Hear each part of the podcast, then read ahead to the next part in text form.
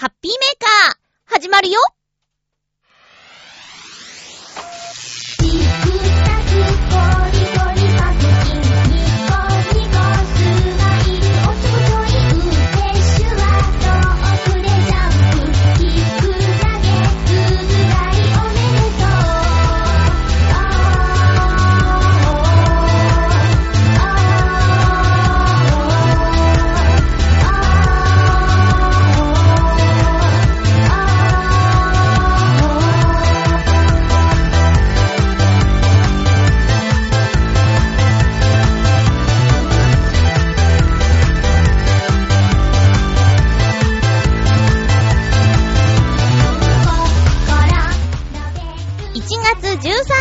まゆっちょのハッピーメーカー。この番組は、ハッピーな時間を一緒に過ごしましょうというコンセプトのもと、ちょわへよ .com のサポートでお届けしております。先週は、生まれて初めての場所に行ってきました。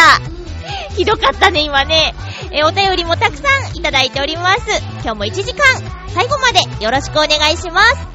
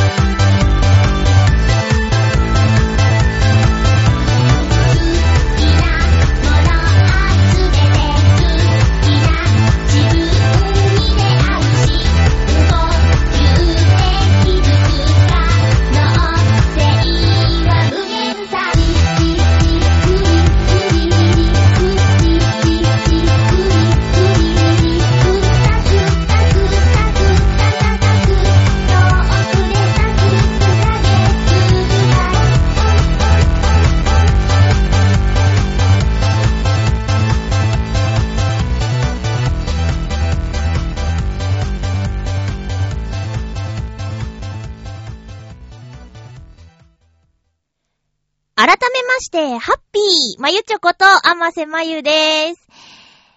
いたじら聞きました。そう、収録は今、月曜日の午後になっちゃいました。すいません。えー、ツイッターとかブログではね、あの、収録の予定をもっと早いよって言っていたんですけど、結局、えーと、一回寝てからの収録っていう感じで、月曜日の今、夕方の4時ですね。遅くなってます。えー、いたじら聞きました。あのー、なんだっけ、新年特番の話で私の名前が出ていて、えーと、ちょっと、なんていうのかな、補足しようかなと思って。あの、青の洞窟に、中目黒のね、年末のイベント、青の洞窟に行ってきた話。で、そこに、ヨシオンさん、ズンコさん、あと、仕事場が中目黒にあるっていう局長カズチン、そして私が集結していたっていう日があったんですよ。で、え確かにゆっこちゃんとも行ったことあるんですけど、それ別の日です。私ね、青の洞窟3回ぐらい行ってるんですよ。あの、親戚の家がね、あの辺なんで、あの、ちょいちょい行ってて、だから、それはまた別の日ですよ。ということだけちょっと言うとこうかなと思いまして。ええそんななんか、裏もないし、うん、そんな感じです。えっと、こっちにメールくれればいいのにね、紫のオーガさん。そして、なんだっけ、バオでもかでも、なんかハッピーメーカーの、えー、ことを話してくれていたんですけど、本当に皆さんハッピーメーカーを聞いてないなっていうことがね、よくわかるトークをしてましたね。あのー、なんでしょう。王道の番組だって言ってましたよ。ハッピーメーカーのことを。はぁって、はぁってね、今度会ったら言っとこうかなと。まあ、言わなくていいか。えー両極端にあるねっていう話をしてくださってたんですけど、とんでもない。これ王道ですかねいや、もう聞いてるリスナーさんは、分かってくださってると思うけど、なんだっけ、あの、汚れ芸人とは、みたいな話をね、してる中で、俺たちはそうだと。で、ハッピーメーカーは王道だと。両極端だという話をしてたんですけど、もう、ハッピーメー汚れ番組ですよ。いや、よ、うーん、ちょっと言ってる意味がちょっと違うと思うんですけど、そんな王道じゃないと思ってんですけどね。ええー、まあ、各番組でハッピーメーカーや私の名前を言ってくださってるのが、ちょっと嬉しいんです。えっ、ー、と、新年会、やるのかな？なんかみんなの予定がなかなかね、合わせづらくて、その舞台をやっていたり、お笑いライブがあったり、事務所ライブがあったりとか、えー、音楽のね、えー、先生をやっている方もいれば、サラリーマンさんだっているし、私も週末は休みが取れないしで、もうぐったぐたですよ。でもね、年に一回ぐらいは、こう、ウェブラジオでなかなか顔見ないパーソナリティのみんなと会いたいなという気持ちはあるんですけど、えー、幹事さんが大変ですよね。だからまあ無理は言えないなと思って、えっ、ー、と、スケジュールだけ提出してるんで、続報を待っているところです。とりあえず1月中はないんじゃないかな。もうお花見ぐらいまですっ飛んで行っちゃうような気もしちゃうんですけどね。そんな感じです。皆さんは、新年会とか、多いですか？年末はね、毎週、毎晩のように飲み会があるんだっていう友達もいて、さすがに胃がなんてね、言うてましたけど、えー、付き合いが多い人ほど大変ですね、そういうのがあって。私は今んとこ特に新年会はやんないかな。こじんまりとは、え、ー、と、ちょっとや、うん、やってるんですけど、大きいやつはね、チョアヘオぐらいしか予定がありません。お酒がないと無理みたいな感じじゃないから、えー、お酒が飲みたいというよりは、集まりたいみたいなね。そんな感じなんです。はい。えーと、今週もお便りをたくさんいただいているんですが、冒頭でちょっと言った、えー、生まれて初めての場所に行ってきたお話をしたいなと。やっとこさ、東京スカイツリーに登ってきました 初めて初めて。えー、下にある商業施設の空町にはちょこちょこと行っているんですけど、面白いお店がいっぱいあってね、特に食品サンプルのお店が大好きなんですけど、そんな空町はちょこちょこ行って、で、夏には派遣でバイトもしたりもしてたんですよ。でも、浦安からも見える東京スカイツリーには、まだ一度も登ったことがなかったんですが、えーと、その日会う約束をしていたお友達が、えーと、遅刻して で、えー、急遽ね、私が、えー、じゃあ今日はあの、行きたいところに付き合ってもらおうか、みたいな感じになって、んで、その日は、くっきりと浦安からスカイツリーが見えたんです。ってことは、スカイツリーに登っても景色がよく見えるんじゃないかと思いまして、行ってきました。あのね、平日の日暮れ前、登ったのは4時台で、その日は日没が4時43分だったんですけど、えっ、ー、と、混んでるかなと思ったら、まあ、チケットを買うところで、ちょっと、でも10分も待たないぐらいな感じでした。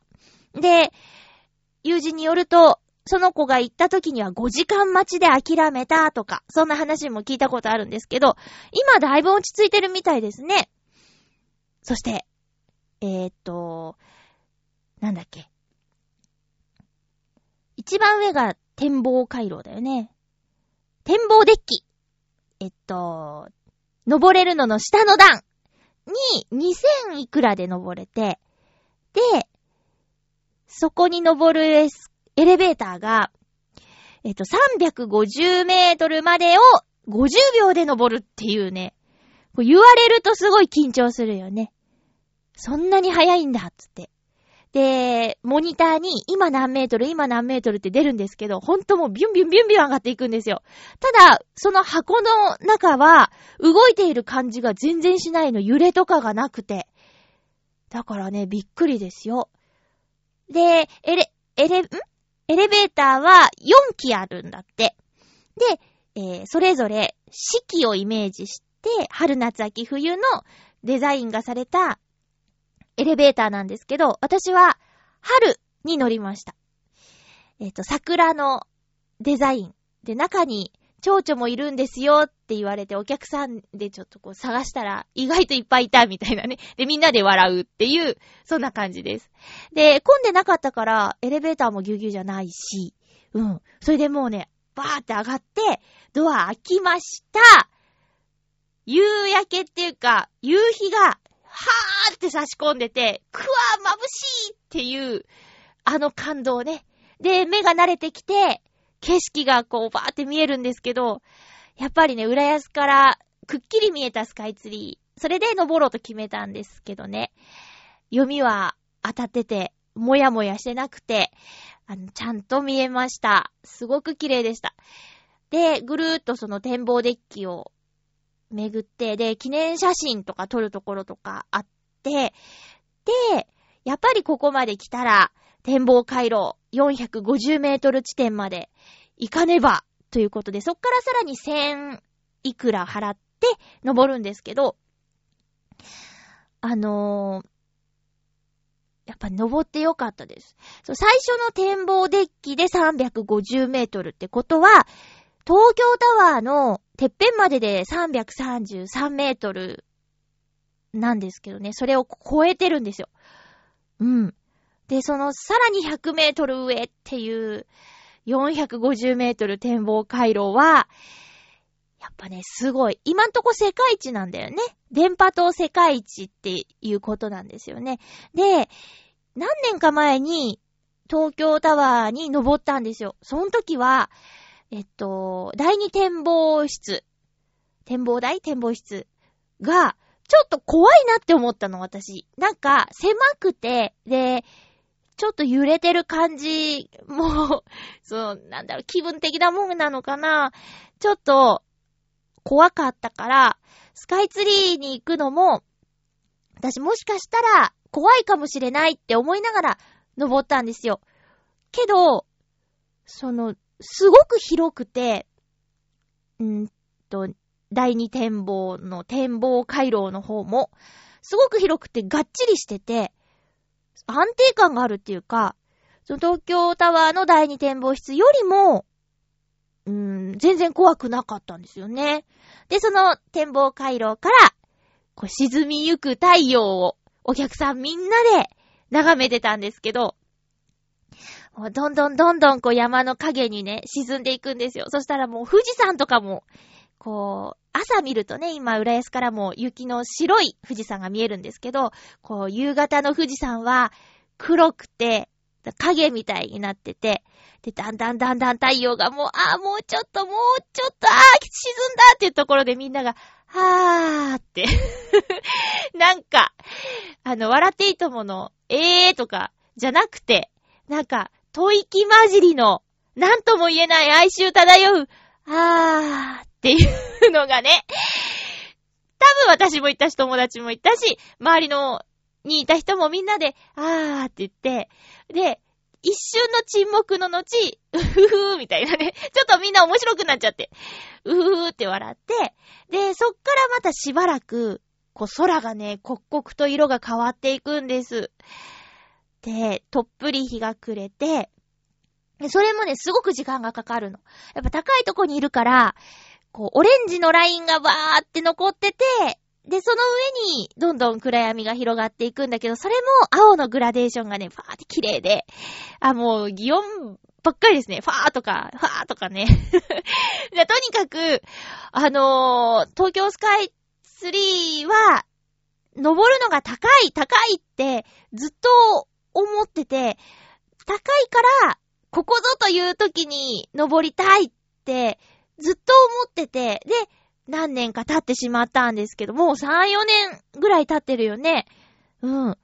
経ってしまったんだけど、登ってみたら、三千数百円の価値以上の景色が見られます。もちろん、高所恐怖症の人はね、無理です 無理だと思う。すんごい高いもん。で、やっぱり感激したのは、スカイツリーから浦安方面を見たときかな。あの、葛西臨海水、葛西臨海公園の観覧車がね、目印になってくれて、あ、あそこから、もうちょっと左に行ったらディズニーリゾートで、って、ディズニーシーのプロメテウス火山が見えて、あ、あそこにシーがあるってことは、もうちょっとそれが、えっ、と、下に行って、みたいなんで、あの辺かな浦安っていう、そういうのがね、なんか嬉しくて。あ、見える見えるって。向こうからも見えるし、こっちからも見える、すごいすごいって。で、もう本当にそのオレンジのラインもなくなって、えー、来ると、というかまあ、だんだんと街の明かりがね、ついていくんですよ。キラキラキラーって綺麗な感じでね。で、車の渋滞しているところが、こうまたね、上から見えたりするんですよね。すごいと思ってね、本当に感激しちゃいました。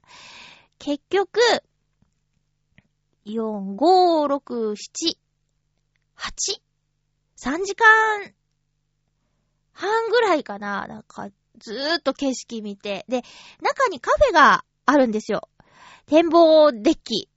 最初のところにはカフェがあって、で、展望回廊にはレストランがあるんですけど、レストラン武蔵はね、あ、本みたいに高いですから、そこでは食べられなくて、コース2万円とかしちゃうんですよ。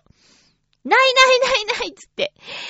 だから1個降りて、コーヒーを飲むんですけど、コーヒーはすごく良心的なお値段で450円とか、そんな感じなんで、それにあの、スカイツリーのロールケーキを食べまして、いやーなんか、で、そこで結構その、椅子に座って、カウンター席で、ずーっとこう、景色を眺めていたわけですよ。すっごい良かったです。めっちゃめちゃ良かったです。で、おなじみの、あの、アクリル板なのかな？ガラス？足元が透明なゾーンもあって、そこはね、ヒューってなるよ。体が、うーってなるよ。でもね、登ったら一度行ってみたらいいと思います。えー、っと、東京スカイツリーは、おすすめです。一度登っといた方がいいんじゃないかなと思います。かっこいいしね。うん。ただ、ぱね、赤い光の東京タワーも好きなんですよ。なんとちっちゃいことかと。そのスカイツリーから見る東京タワー。けど、あの存在感、素敵と思いましたね。うん、スカイツリーのライトアップも、まいろいろと凝っていて好きだけど、で、東京タワーもいろいろ凝ったライティングするじゃないですか。あれね、反対派なんですよ。いつものあのオレンジの赤い赤とかオレンジの、あのライティングが一番好きで。なんか丸い電気をこうつけるときあるでしょ？てんてんてんてんって。なんかいろいろなイベントと絡めて。で、それよりも、いつものあの赤い東京タワーが好きですね。ちなみに今スカイツリーは、冬を意識して、通常、行きとみやびっていう名前のライティングしてあるんですけど、冬、行き冬、みやびっていう名前に変わっていて、で、いつもゴールドを使っている場所に白を使うことによって、冬をイメージしたライティングになっているそうですよ。遠くから見るのももちろん美しいんでね、ぜひ皆さんも遊びに行ってみてください。東京スカイツリーおすすめでーす。ということで、さあ、どうしよう。お便りを挟みましょうか。このまま行きましょうか。このまま行きましょう。ハッピートークオノマトペ。そう。ハッピートークをオノマトペにしたんだった。テーマを、えっ、ー、と、オノマトペにして、で、その言葉から連想されるもの、連想されるお話を送ってくださいっていう来るかなお便りって心配だったんですけど、私の希望通り、本当にいろんな種類の、いろんなジャンルのお便りが届いていて、私嬉しいです。えー、っとね。じゃあ、行きましょうか。ハッピーネーム、コージーアトワークさん行きますよ。まゆっちょ、ハッピー、ハッピー。ほかほかで、そう、今回のテーマは、ほかほかです。ほかほかって、多くの場合、暖かくて気持ちのいい様子という意味で使うのではないでしょうか。しかし、中には、ほかほかではダメなものもあります。学生時代の夏のゼミでのこと、宿泊所の周囲にあった畑の直売所でナスを買った私は、朝早く起きて調理室で焼きナスを作っていました。というのも、宿泊所の朝食メニューが毎日同じで、おまけにあまり美味しくなかったからです。せめて同室の4人で、ちょっとは違うものが食べられたら、というわけで、焼いたナスの皮を剥き、生姜を入れた麺つゆに浸して冷蔵庫に入れておきました。もうオチは見えてますね。朝食の時、同室の後輩に、調理室の冷蔵庫に焼きナス入れてあるから持ってきてと頼んだら、ご丁寧にも電子レンジでチンして持ってきたのです。せっかく冷やしておいたのに、ほかほか、台無しでした。これ悲しいね。ちなみに、このゼミでの食事は呪われていて、えー、講師の一人だったスペイン人宣教師が本場のパエリアを作ってくれるというので、みんなで山のような玉ねぎやイカや貝を刻まされ、すっかり手が臭くなってしまったというのに、当の講師はお腹減ったから面倒な料理はやめましょうと、いきなり醤油を入れて焼き飯にしてしまったことがあります。あまりのことに先生へと抗議にすると、かつてイエズス会の修道士が受けた受難はこんなものではありませんでした。と、わけのわからない言い訳でごまかされてしまったのでした。この時のほかほかの焼き飯、まあまあ美味しかったんですが、なんか釈然としない気持ちでした。では、ありがとうございます。具沢山でね。しかもイカとか入ってっからね。美味しかったでしょうね。そうか。そうですね。物には、それぞれ、えー、適切な温度がありまして。焼きナスな、これ絶対美味しかったはずなのに。けどまあ、その後輩くんは気を使ったんでしょうね。あ、あったかいくしていこうつって。で、でも焼きナスは知らなかったんだね。私も子供の頃ナス嫌いで食べられなかったから、もしかしたら、この後輩くんと同じことしちゃってたかも。あの、コージアットワークさんに、まゆっちょあの、冷蔵庫に、ナス入ってっから、ちょっと持ってきてもらえるって言われて、はいはーいって言って、あ、なんかこれ冷たいっつって やっちゃってる可能性あるね。知らなくて。いやーでもこれ悲しかったね。いい先輩だね朝早く起きてって。そうか合宿ね。4人部屋か。経験ないなー稽古場で、夜を明かしたとか、その雑魚寝で。そういうのあるけど。で、近所に、その稽古場の近くにあったオリジン弁当で豚汁を買ってみんなで飲むみたいなね。そんなのはあるけど、でも、これ何日間ぐらいいたの ?4 人で毎日同じ朝食。これきついね。だんだんそうやって別のもの食べたいって気持ちになりますよね。そっか。いやいや。こう、みんなのこの思いやりが 詰まっている研修所じゃないですか。宣教師はちょっと、ちょっとおかしいですね、これね。こう、こう言えばいいと思って、みたいな。もうユーモアなのかなコージアトワークさんどうもありがとうございます。続きましては、ハッピーネーム、フクロウのキスさん、ありがとうございます。まゆちょさん皆様、ハッピー、ハッピー今回のテーマ、ほかほかについて、私の場合、一番最初にこの言葉から連想するのは、この世に実在する唯一の楽園、あらゆる夢を見ることができる場所、そして、その楽園から追放されることは、とても大きな苦しみとなる国、すなわち、暖かい布団の王国ですね。一人身の私ですが、三千世界のカラスを殺してでも、いつまでもその世界の住人でいたいと、特にこの季節には思ってしまいますね。それでは。ありがとうございます。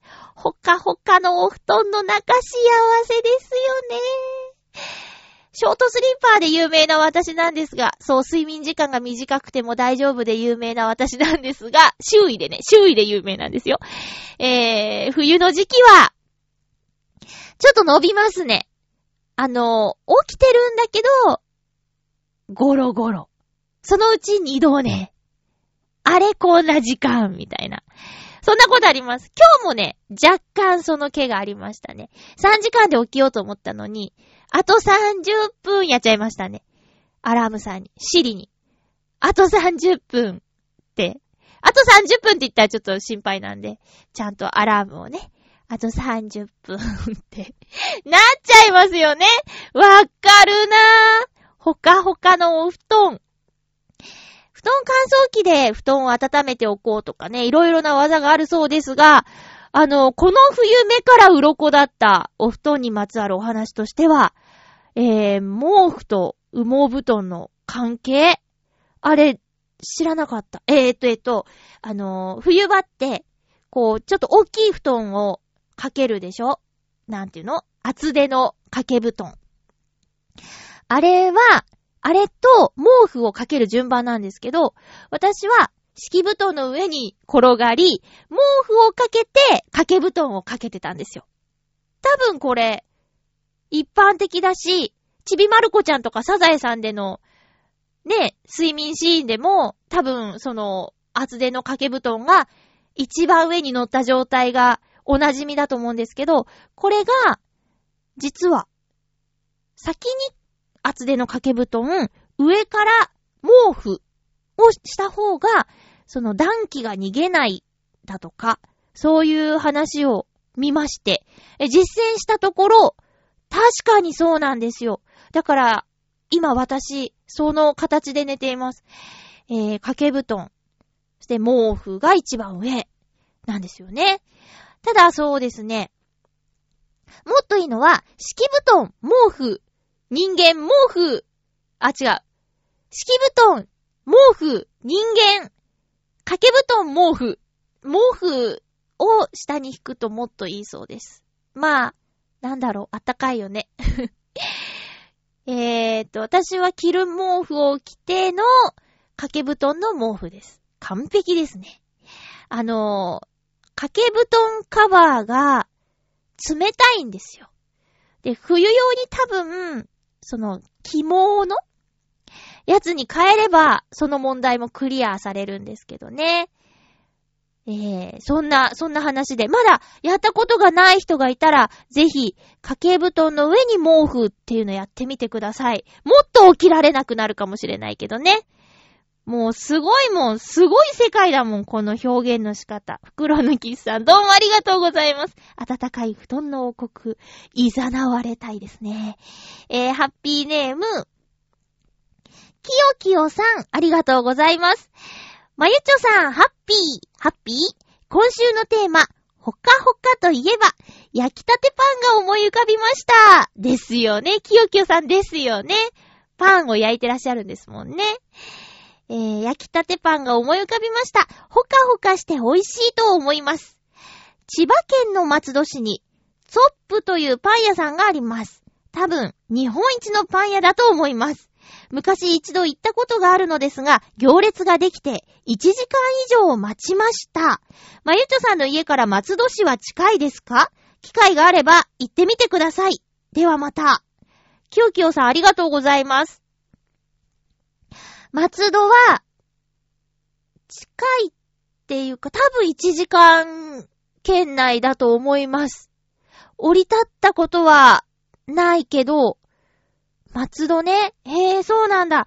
1時間パンにすげえ何パンが有名なんですか？できれば教えてください。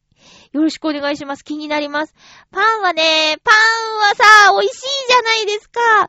けど、カロリーがすごいじゃん 最近ね、あのー、新しいパン屋さんが浦安にもできてるんですよ。で、パンを買った人には、コーヒー一杯無料サービスっていう、すごく素敵なお店なんですけど、まだ行ったことないです。あの、一時ね、ビドフランスにすごくハマりましたね。チェーン店なんですけどね。新浦安にあるビドフランスで朝ごパンを食べて帰るっていう感じのことをしてました。あの、ビドフランスのメロンパンがさ、美味しいんですよ。周りのサックサクのやつね。だから、メロンパンの皮、焼いちゃいました。だっけ。あれね、最強ね、美味しかった。えー、私も、パン焼き器、家にありまして、何度か使いましたけど、えー、美味しい。焼きたてのパン、ほんと美味しいね。家で焼いたパンを切るのが難しくって、なかなか焼かないんですけど、そうですね、今度、いや、なんかね、ハンズだかロフトだかで、自家、ん？家で焼いたパンを切りやすくする道具を売っていたんですよ。それがあればもうちょっと大丈夫かな？なんか柔らかくて、ふわふわで。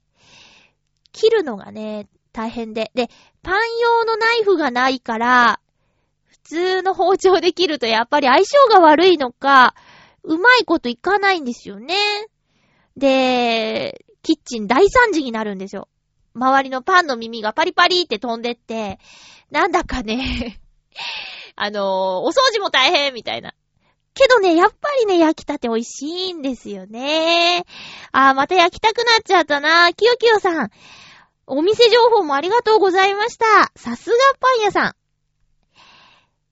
いいね。こうなんか、ほかほかっていう言葉を聞いて、いろんなものをイメージしてくれてる感じが。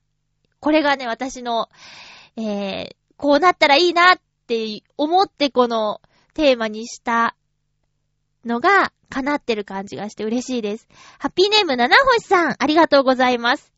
まゆちょうハッピー、ハッピー？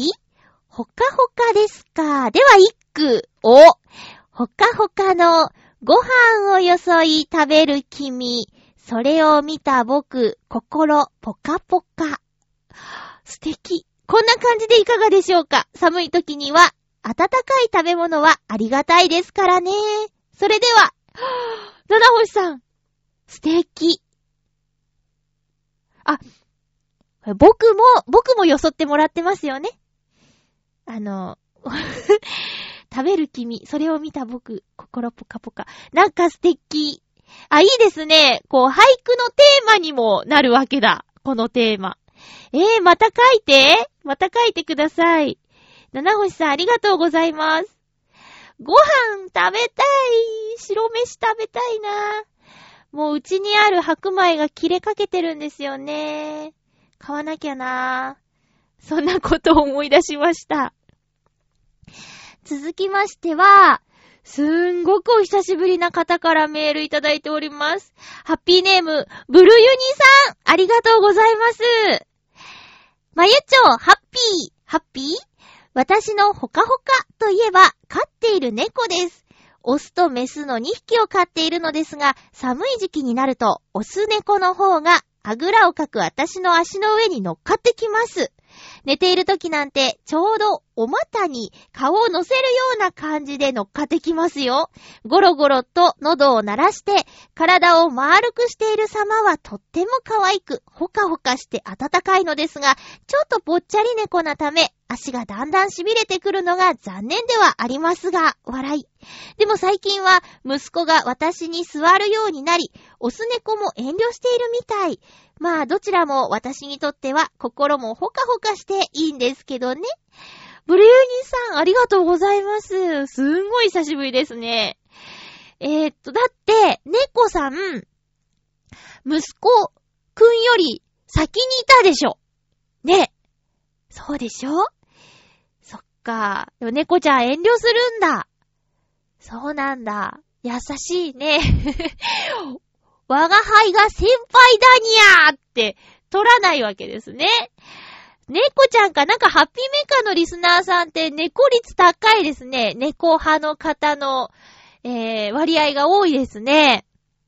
猫アンカの話とか聞いたら、ねえ、いいなーって思うけど、留守にしがちだからなー。一人じゃちょっと、難しいなー。難しいにゃー。ねえ、そっか、猫、猫ね。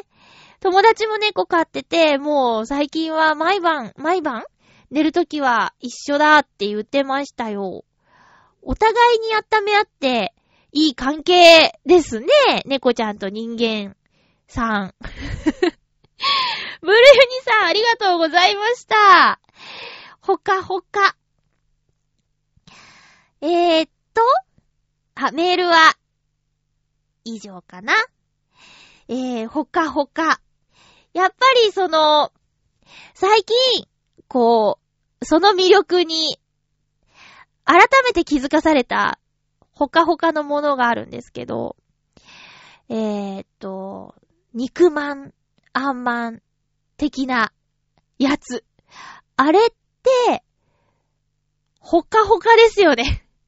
なんだろうあの、あったかさのほかほかももちろんなんですけど、触った時の感じが、ふわふわじゃなくて、ほかほかなんですよ。なんか、この跳ね返り、低反発感？低反発感含め、こう、触った感じが、それが正しいかはわからないけど、私にとってはあの弾力、ほかほかって、ほか、ほかほかだってなるんですよ。肉まんうまいですよね。えー、こないだね、ちょっと脱線しますけど、ノートノーツの、えー、ライブの練習がありまして、で、リーダー伊藤良太くんの自宅スタジオでやらせてもらったんだけど、まあ、ね、自宅スタジオ使わせてもらうってことは、スタジオ代がね、浮いてすごくありがたいことで、だからまあ、だからってわけじゃないんだけど、差し入れをね、持ってったんです。それを、え肉まんにしたら、とても喜んでもらえて、えー、正解って思いました。よかったと思って。うん。なんか、つまんないじゃん。こう、よくある甘いものとかじゃ。でね、多分、お腹空いてるだろうなと思って、えー、肉まんを持っていきましたよ。えー、っと、スーパーで買った4個入ってるやつね。もう4回楽しめるからね。で、コンビニで買ってあったかいやつを持っていくと、なんか水滴でさ、ぐちゃぐちゃになっちゃう場所があるじゃん。私、あれがとっても苦手なの。水蒸気で皮がぐちゃぐちゃってなっちゃうやつが。だから家で温めてくれた方が美味しく食べられるんじゃないかなと思ってね。えー、ほかほか。あとは、なくてはならないほかほか北海道ですこれね、私最近毎晩使ってて、あの、夜勤でね。で、いつも、その、いつもっていうか毎年、えー、春場所論争がね、巻き起こるんですよ。同じ仲間同士でなんですけど。で、足用の回路ってあるんだけどね、靴底の形してて。でもあれ、ものすごく高いんですよ。うん。普通の四角いのに比べたら。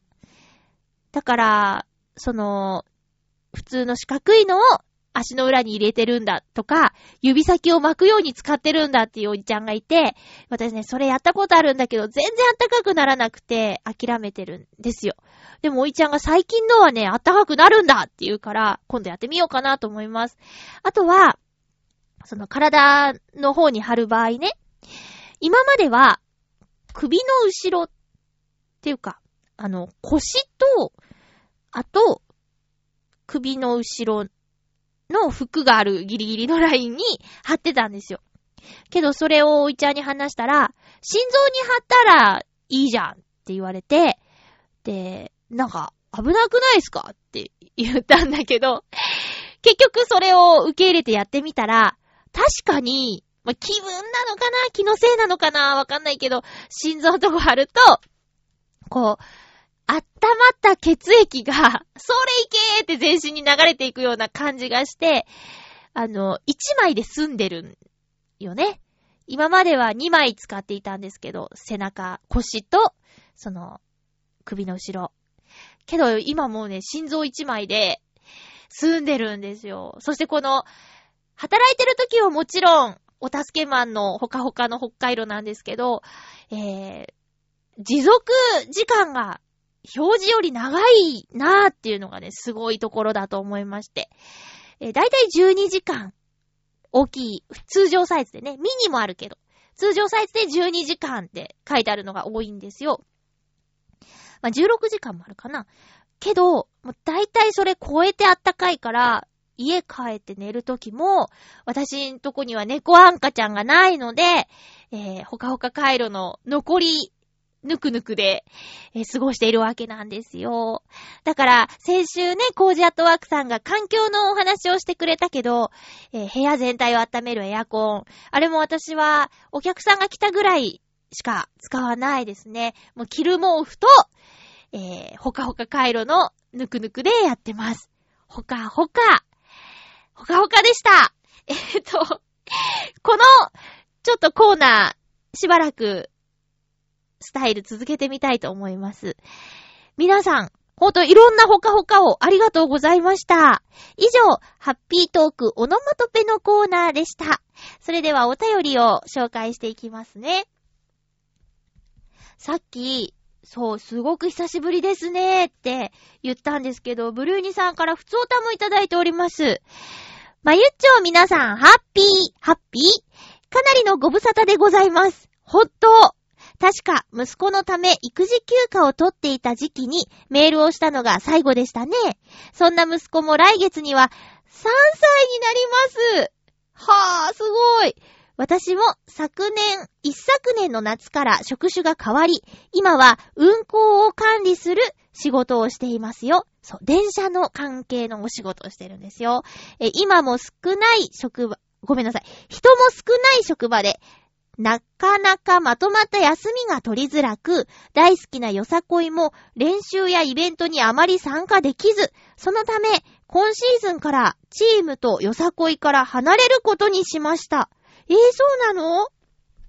あの、ね、言、言って、言ってもいいのかな？ね、結構有名なチームでやってらっしゃったんですよ。えーと、正直、寂しい気分ではありますが、その代わりに、息子と一緒にやりたいことも見つけたし、家族で楽しむ時間が増えそうです。ハピメを聞くのも少しおサボりしてしまいましたが、しておりましたが、少しずつ戻ってこようかなと思いますのでよろしくお願いします。ほんと嬉しいなぁ。そんなわけで、今年は、まゆっちょの一ファンとして、改めてファン魂を取り戻すべく、頑張っていこうじゃありませんか。ああ、いや、ほんとに、昨年末のハピメを聞いて、辛かったまゆっちょを、番組だけでも元気づけられなかった自分に恥じているのですよ、てんてんてん。どうも、ごめんなさい。ブルユニさんわー。いやー、でもブルユニさんはね、ツイッターでリアクションちょいちょいくれてたりしたから、あれで結構救われたりしましたよ。だから、そんな、責めないでくださいよ、自分を。そしてこうやってね、お便りまたくれて、あのー、また聞こうかなって言ってくださってて、ほんとありがとうございます。そっか、息子くん3歳ですか。もう、約3年ぶりぐらいのメール投稿ってことですよね。ありがたい。続けててよかった。こういう時にね、本当に思うんですよ。やめなくてよかったって。あのね、ピンチなことはありましたけど、その期間にね、離れてた方で、で、探したらチョアヘヨがあってっていう方がいらっしゃったんで、ほんと続けててよかったなーって思います。ありがとうございます。これからもよろしくお願いしますね。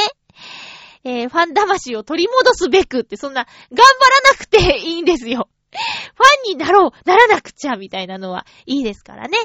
えー、また今年はノートノーツの活動をうーん、気負わず、えー、じわじわとやっていきたいなと。この間の練習の時もそんな話をしまして、とりあえずは1月の31日の、えー、ライブをしっかりやろうっていうお話で。そのライブの時に何らか発表ができるかなもうすっごい言いたいんですけどね、今私。ああ、言いたい言いたい。でも我慢。えー、ライブの時に発表できそうなことがあります。ありますうん。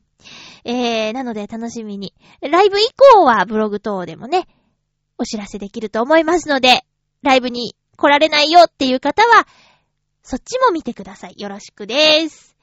えー、っと、コージーアットワークさんからのふつおたです。ありがとうございます。まゆちょハッピー、ハッピー。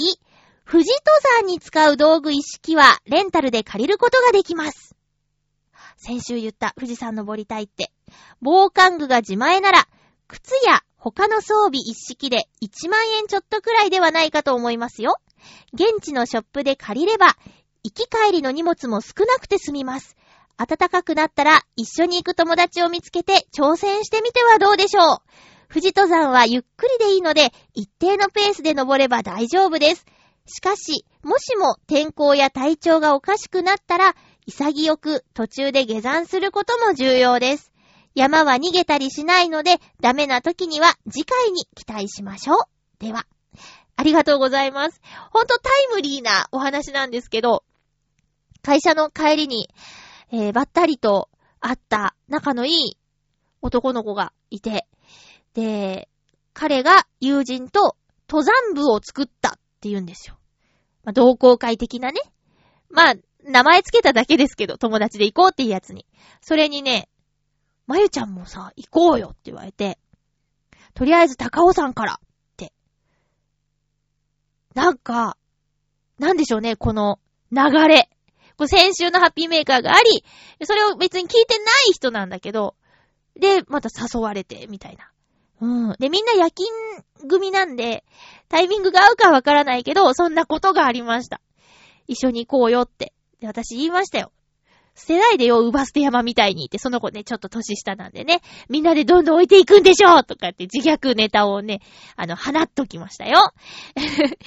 富士山ね、年々きつくなるの分かってるから、早く早くと思うんですけど、レンタルがあるんだ。すごく便利な世の中ですね、本当に。ありがたいですなぁ。調べてみます。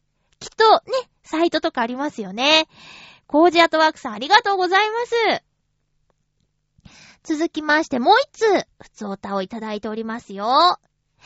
まゆっちょ、ハッピー、ハッピー前回、年賀状で恩師に注意された私ですが、正月早々風邪をひいてしまったため、お詫びにお年始に行くことはできませんでした。何しろ相手は御年80歳の大先生。数年前に癌の手術をしてからは、あまり外出することもなく、自宅で研究を続けている研究者です。うっかり風邪でも移したら、大ごとになってしまいます。そうですね。というわけで、怒られないかと心臓バクバクもので電話をしてみました。偉い。と、先生。どうせなら顔が見えた方がいいからと、スカイプに切り替えることになり、結果として2時間の長電話。暖かくなったらご飯をおごるから一緒に歴史散歩をしようと誘われました。ふうよかった。怒られずに済みました。でも、散歩が実現したら、事前にきちんと下調べしておかないと、今度こそ怒られそうです。では。え、注意。この先生は、ご自分の研究論文をネットで公開したり、貴重な資料をウェブギャラリー化している人なので、ご高齢ですが、スカイプでも何でもありです。すごい人だと思います。コージーアットワークさん、ありがとうございました。すごいね、確かに。80歳でスカイプ。私、スカイプよくわかってないのにな。使わないんですよ。あの、使ったことはあるけど、もうなんかアカウント、ログインのなんかとか忘れちゃったし、スカイプね、使いこなせたら便利ですよね。えっと、遠方に住んでる友達が、こうカメラ付きでやりとりしてて、部屋をこう見せてくれながら喋ったり、で、通話無料なんでしょ？便利ですね。で、80歳の大先生が、スカイプ使ってて2時間トーク。あの、年賀状に書いてあったんだっけ？こういうことは知らせてくださいって。はぁ、あ。あのね、年賀状ってさ、よく12月25日までに出してくださいねって。そうしたら元旦に届きますよって言うてるじゃないですか。ってことは、あのー、年賀状の文面。あれね、私、いっつも違和感があったんですけど、みんなどう思います？えっと、25日までに出そうって頑張るじゃないですか。終わんないよーって言いながらこう、書くでしょ？けど、大嘘つきでしょ？年賀状書いてる時点で。だって ねえ、羊年の年賀状に、今年もよろしくお願いしますって書かなきゃいけないんだよ。来年じゃん書いてる時点で。って、ちょっとね、思っちゃって。で、今年は私、あの、全然年賀状の書かなきゃとかすっかり忘れてて、で、年明け元日に年賀状を作り始めたんですよ。えー、印刷して。で、とりあえずは届いた文に、こう、お返事という形になっちゃったんですけど、書いてて、で、元旦に今年もよろしくお願いしますって書いてて、すごくしっくりきたのね。で、昨年は本当に心配かけまして、本年もよろしくお願いしますって書くと、あら、なんか気持ちいいなと思って、だから、ねえ、言い訳になっちゃいますけど、早く出さない言い訳になっちゃいますけど、やっぱり元旦に書くのがまあ、昔はそうだったんでしょ？元旦に書くのが風習だったんですよね。まあ、でもね、元旦に届く年賀状が嬉しい気持ちもあるから、その喜びをね、友人にこう、届けたいっていうのもあるんですけど、あ、だから私去年、いつだったかな？それに違和感を感じ始めた最初の年は、そうか。2000、例えば今年なら2015年もよろしくお願いしますって書けば、今年もよろしくお願いしますの違和感がないんじゃないかって思って、何枚かそうしたような気がするんだよね。うん。まあそんなね、そんななんか、だからなんだって話なんですけど、ちょっと私の中で、えー、12月中に今年もよろしくお願いしますって書くことに対する違和感の話でした。皆さんはどうですか？そんなの考えたこともないよね。だ、ない、ないかな、どうかな。そんなのは100も承知で、それでも、12月25日の投函を目指して、頑張るのかな。えー、いろいろ、いろいろとちょっと、あの、思っては忘れ、思っては忘れっていうことが結構あるんです。今の年賀状のことみたいに、こう、生きてて、暮らしてて、ふと、あれ？これ？てなんで、なんでこうなんだろうって思うことはあるのに、メモとか取らないと、ふーって忘れていっちゃうんですよね。うん。私はそういうちょっと、ふと感じた疑問についてを、あの、忘れないように、おいおい、後々調べていったら、もっと面白くなるんじゃないかなとも思いまして。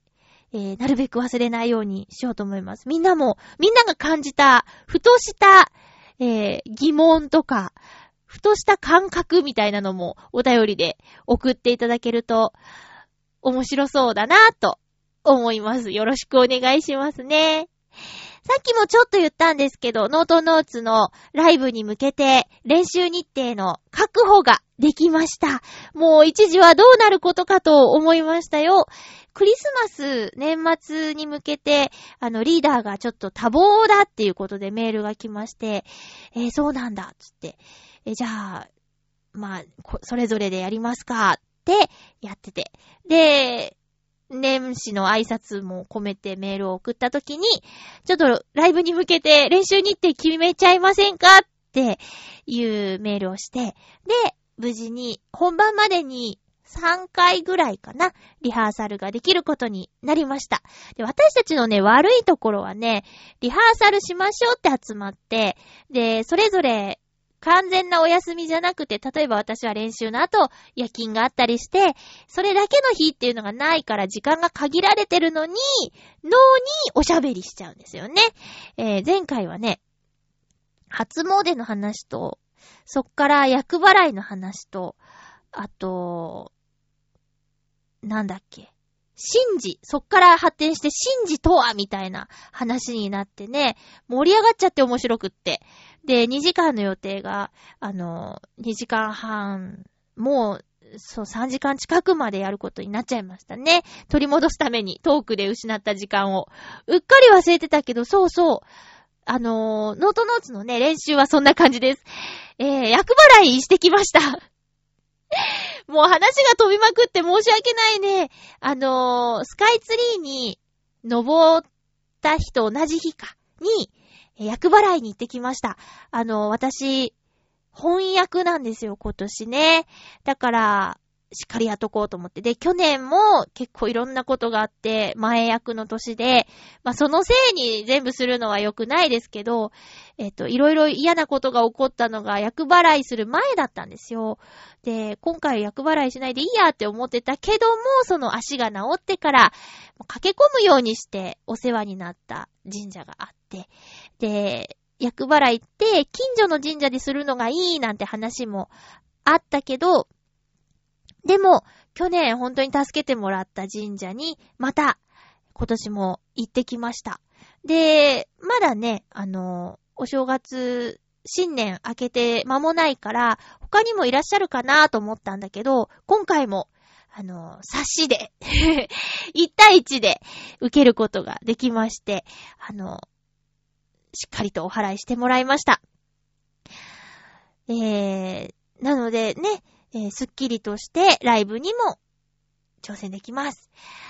で、お祓いの後スカイツリーに行って、なんか心洗われてみたいな、そんな一日、ちょっと贅沢な感じで過ごしましたよ。はい。いや、なんかもう話がどんどんどんどん飛んでいってしまっていつものことなんですけど、すいません。だからね、王道じゃないって言ってんのになぁ。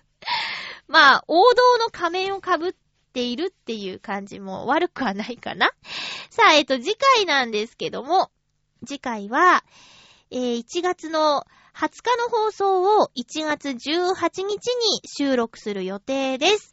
お便りは1月18日までにいただけると確実でございますのでよろしくお願いします。ハッピートークオノマトペのテーマ。今回は、カッサ、カサ、カサ、カサ。えーカサカサというオノマトペでいきたいと思います。あの、ここで具体的に何だとは言いません。みんながこのカサカサという音を聞いて、えー思い浮かんだメッセージを送ってください。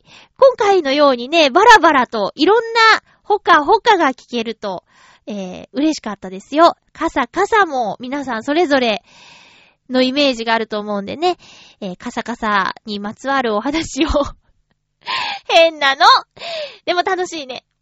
待ってます。お願いします。あ、えーと、音楽をね、音楽を流してなかったね。えー、ということで、今日も1時間、最後まで聞いてくださって本当にありがとうございます。えー、体には十分気をつけてね。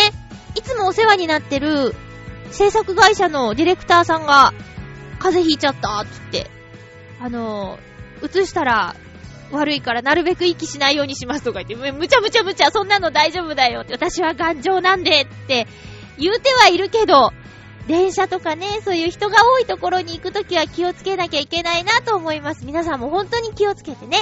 お相手は、まゆちょこと、あませまゆでした。また来週、ハッピーな時間を一緒に過ごしましょうハッピー jika